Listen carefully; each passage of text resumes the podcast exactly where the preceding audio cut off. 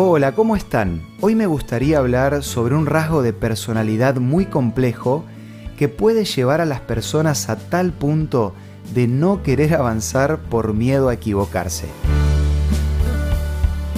Esto es Una luz en el camino, un análisis de nuestra vida cotidiana con el licenciado Santiago Paván.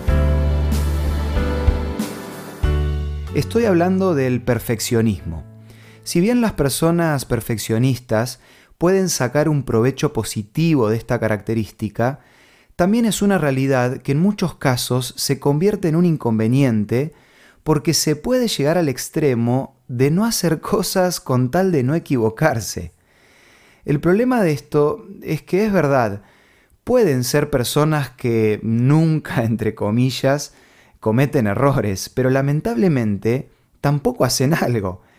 Hay una frase de Ferdinand Foch que fue un comandante de la Primera Guerra Mundial que viene justo para este tema.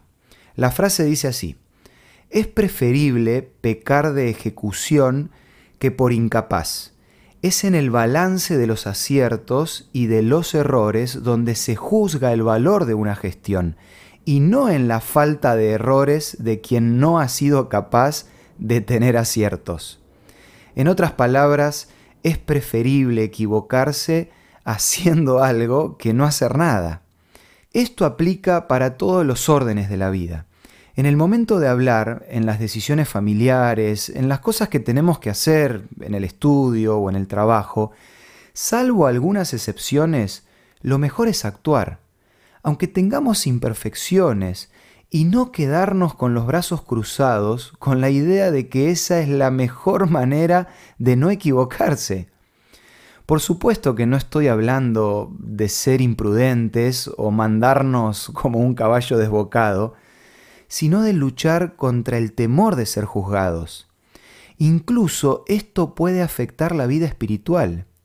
Muchas veces escuché a personas decir que no se acercaban a Dios porque todavía tenían errores y no podían ser tan perfectos como ellos quisieran.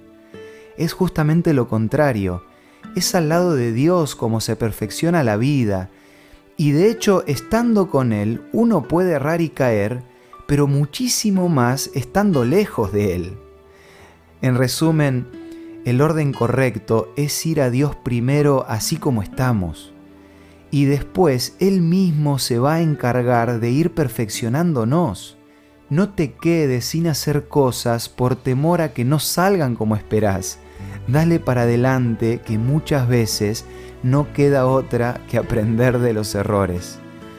Para conocer más acerca de este tema, me gustaría ofrecerte la revista Evidencias. Podés pedirla gratis de la siguiente manera. Envíanos un WhatsApp al 11 62 26 12 29 o búscanos en Facebook como Una Luz en el Camino.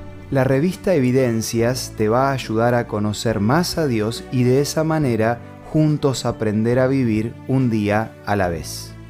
Esto fue Una luz en el camino. Te esperamos mañana para un nuevo encuentro, cuando volveremos a decir... Permitamos que a lo largo de las horas de cada día Dios sea una luz en nuestro camino.